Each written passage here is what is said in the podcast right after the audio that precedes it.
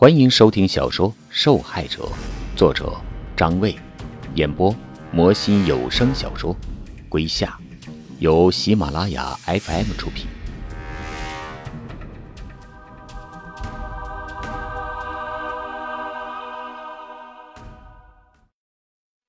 第三十五集，也就是说，留给我的时间不多了。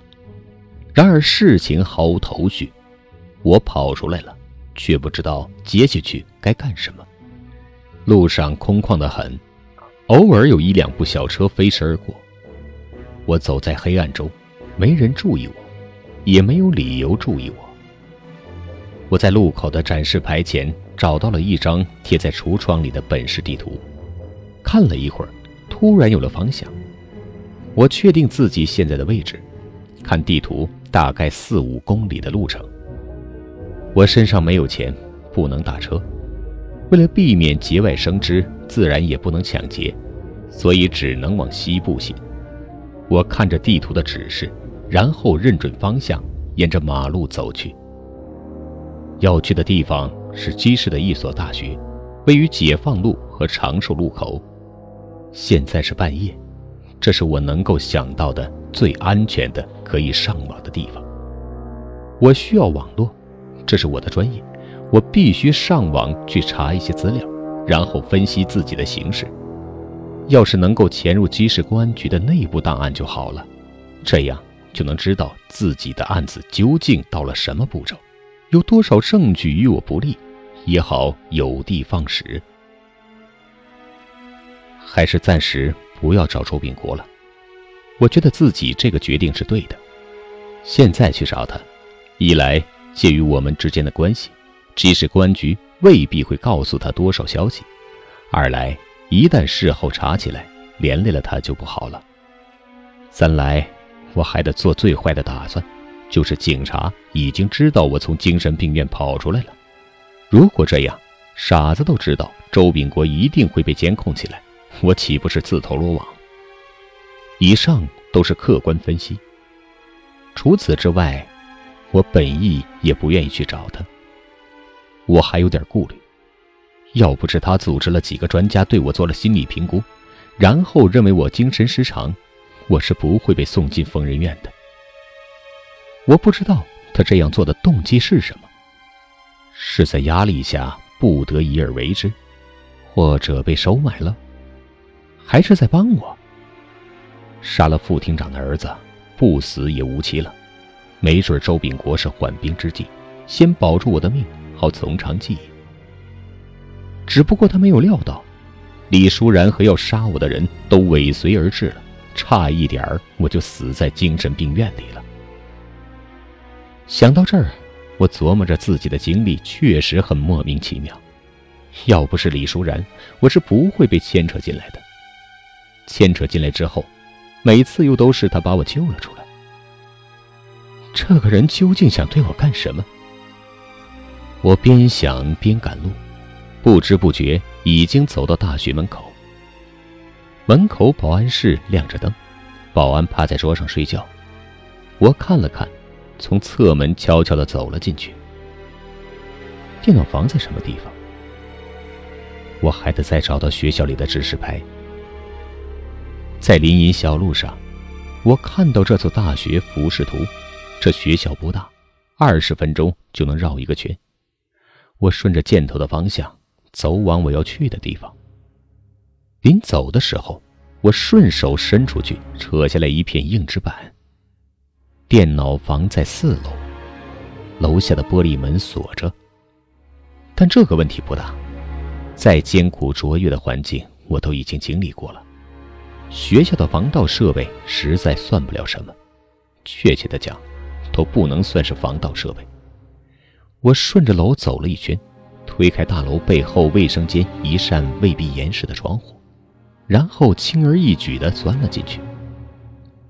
来到四楼，顶头的一间房上刻着“电脑房”三个大字。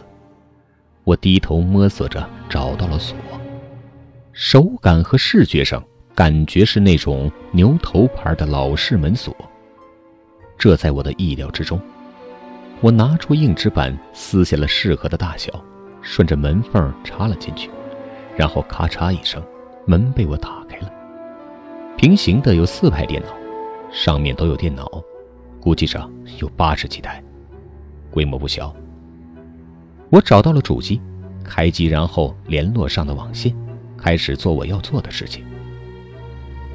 比起翻山越岭、格斗擒拿，眼下的事儿我还是得心应手的。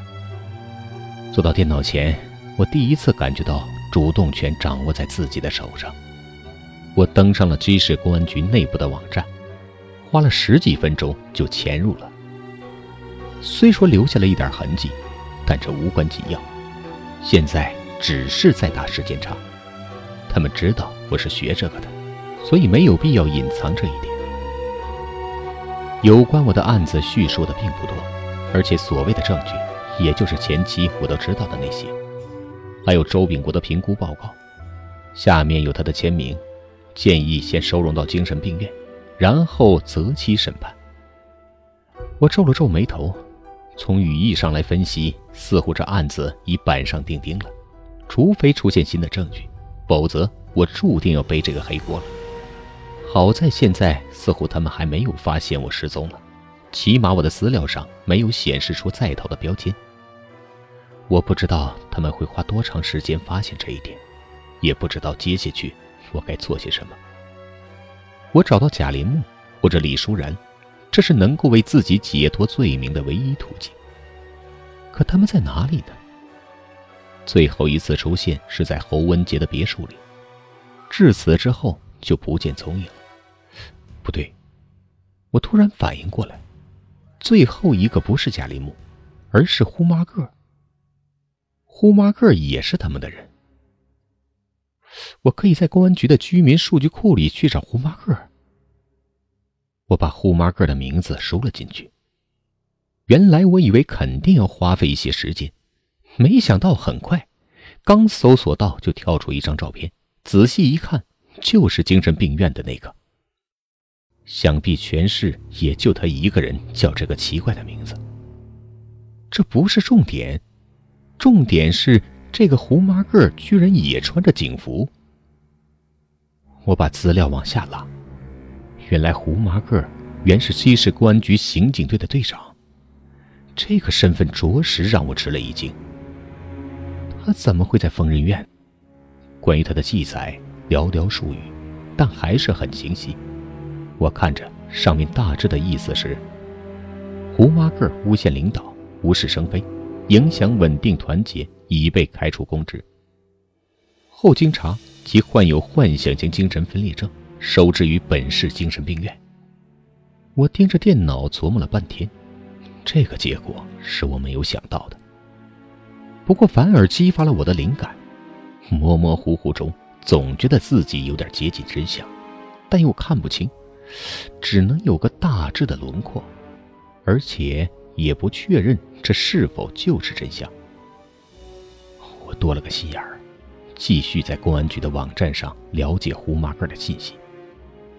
胡麻个今年四十八岁，当兵出身，部队转业后直接转入市公安局刑警大队，从普通的警员做起，开过枪，负过伤，以一挑三干倒过歹徒。远赴云南只身在深山老林里击毙的 J 市最大的毒贩，战功显赫，嘉奖无数。总而言之，他来做这个刑警队长实至名归。就是这样一个人，当年政治前途一片光明，怎么会突然一下子疯了？我翻着网页，找他做警察是最后的消息。越到后面，我越有种预感。自己的猜测很有可能是正确的。果然不出所料，胡麻个是一九九六年出事的，他最后经办的案子正是那个拾荒老头被人用钢筋插入体内的案子。胡麻个和之前发生的事儿是有联系的，至于联系是什么，我还想不通。看来一九九七年的那个拾荒老头。不仅让管文明变异成了一个变态杀手，难道还让胡马克一个刑警队长因此而成为疯子？您正在收听的是由喜马拉雅 FM 出品的《受害者》。我继续查找着信息，这个案子公安局网上居然只字未提，我只好打开门户网站看看有什么旧闻。结果什么也没有查到，倒是屏幕的右下方有邮件提示。我顺带着打开来看，一个熟悉的地址跃了出来。我赶紧打开邮箱。是李淑然。李淑然在二十分钟前发了一封邮件给我，邮件里写着：“去找刘定伟。”一切又回到了别人的掌控之中。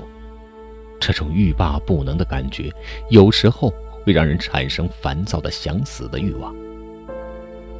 我走在铺设好的道路，一路走向危险的未知，而如果拒绝，身边就是万丈悬崖。去找刘定伟，他是要把我领向真相。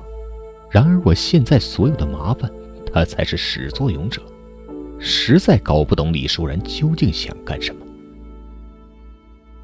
从学校里出来之后，属于我的时间又少了一点，但收获多少还是有的。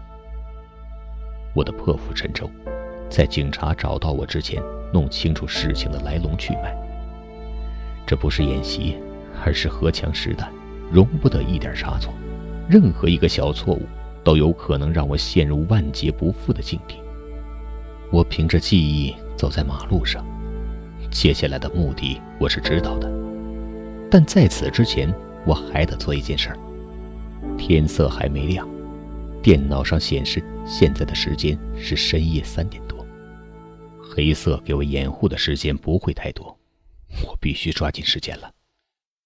沿途的景物标志，我熟悉又陌生，貌似来过，可又想不起来。可以用作参照的坐标实在太模糊。走过两个街口，看见原来龙舟赛的倒计时钟，才确定自己的方向还算准确。这是八一广场，离火车站不远了。我尽量大方一点的沿街走。这里渐渐有了人影，同样时不时的也有警车驶过。在他们尚未发现我逃跑之前，我暂时还不会引起巡警过多的注意，再往后就不好说了。我又饥又渴，但还得坚持。只要方向没错，应该用不了多久就能到达火车站了。二十分钟之后，我到达了目的地。要做的事儿风险很大。但我思量了很久，必须这样干，否则的话，即使侥幸躲过一时，但在接下来要查这些事儿时，就会麻烦重重。而且这是一次只看结果不看过程的侦查。我的对手包括警察和李淑然，没有一个是好对付的，必须出其不意。凌晨三点的火车站人不多，但还在我能够接受的范围。不至于像马路上一样空旷。我要保证，既要有一定的掩护，干我自己的事儿，又不至于在逃跑时完全处在警方的视野之内。远处的墙根下有两个警察站在一边抽烟聊天。我隔着四五十米的距离路过他们，然后进入候车室大厅。我需要一点钱，这是我的第一个目标。在候车室大厅里，我物色着对象。有个男人仰着脖子睡在椅子上，嘴张得足以放下一个鸡蛋，嘴角还流着哈喇子，显然睡得很死。他的手上放着一个背包，我不知道这背包里有没有钱，但总是要试试。我不想冒太大的风险在这上面。如果他没有发现，我就已经成功一半。可一旦我行窃时被逮个现行，基本就以失败告终了。我慢慢的走到他的边上，右边的位置空着，这就是所谓的天赐良机吧。我坐了下来，然后从椅子上拿起一份不知道是谁留下的报纸，佯装看报，一边观察四周的动静。依然没有人注意我，这样很好。我慢慢的把手伸了过去，那男人睡得很死，从他的手臂的空隙处，把那个背包悄悄的绕了出来。我顿了一顿，他还是没有反应。我又随意地看了一下四周，然后大方地站起身来，把包背在身上走了出来。挽着车站指示牌上的箭头，找到了厕所，进了其中的一间，锁上门，打开包翻了起来，希望里面有钱。这个男人着实大意。包里放着电脑，还有两件替换的衣服，如此贵重的东西，居然让自己睡着了。可唯独没有钱，这让我有点失望。突然发现，这包还有个隔层。我拉开拉链，伸手探进去，有个信封，手感非常好，是每个人都喜欢的那种感觉。我拿了出来。天助我也！信封里夹了一沓人民币。我塞了几张回去，然后把剩余的都放进了自己的口袋，把包留在了厕所。出来后，跟一个打扫卫生的阿姨说道：“里面有个无人认领的行李。”然后贴着墙根走出了候车大厅。理论上，警察迟早会发现我来过火车站，无论是打扫卫生的阿姨报警。还是那个男人最终发现自己行李丢失，他们一定会去查车站的监控，而我在他身边的整个过程，监控应该全部都拍到了。这就是我想要的效果。我得让警察知道我来过火车站，让他们没有理由怀疑。从疯人院跑出来之后，我已经踏上火车，离开了集市。我开着车走在集市郊区的路上。如果我在火车站干的那件事能够有效，起码会延迟警方找到我确切位置的时间。我开着一辆银色的 Polo，这是用偷来的钱租的，要去的地方不远不近，但步行肯定是不现实的。因为是清晨，所以马路上车辆稀少。一阵疾驰过后，我来到了行程的终点——一家临终关怀福利院。顾名思义。临终关怀就是针对那些患有绝症，或者因为这样那样的原因行将死亡的人。和收留孤寡儿童不一样，这家福利院收留的成员更加特殊。那些注定早夭、四肢残缺的弃婴自不在话下，还有很多被医院拒绝接受的晚期病人，只要愿意，也同样可以进入福利院，在生命最后的时候，感受阳光和尊严。近两年，还有一些对生活丧失信心、成为街道、辖区派出所包袱的问题居民，也被劝说进入这里，因为这里配备有心理医生，甚至牧师，俨然成为了一个变相的心理诊所。院方是在竭尽所能地灌输着生命的新定义，让人获得重生的新定义。刘定伟属于最后一种。两年前遭遇车祸后，两度自杀未遂，被民政部转移到福利院。而就在半年前，他还企图在福利院的澡堂里用偷来的柴油烧死自己。在我的印象中，严磊说过，在黄玉芬案之后不久，他们来过这里调查过刘定伟，结局自然是一无所获。刘定伟不是我们事先猜测的李淑然，也不是大悬案的凶手。现在李淑然留下了信息，让我来找刘定伟。我不知道为什么，也不知道该如何切入，但这是唯一的线索。我把车停在大门，还没走进大门，门卫室的老头已经把玻璃窗打开了。你找谁呀？他远远地问道。这个老头六十多岁，一头白发，戴着一副老花眼镜。低手皱着眉头，从镜框上方看出来，打量我的身份。你好，我是市刑警大队的，你们院长在吗？我镇定的说着，老头又看了看我。那个，我来了解一下刘定伟的情况。既然半年前的严磊曾经来过，没有理由不给他们留下印象。你等一下啊。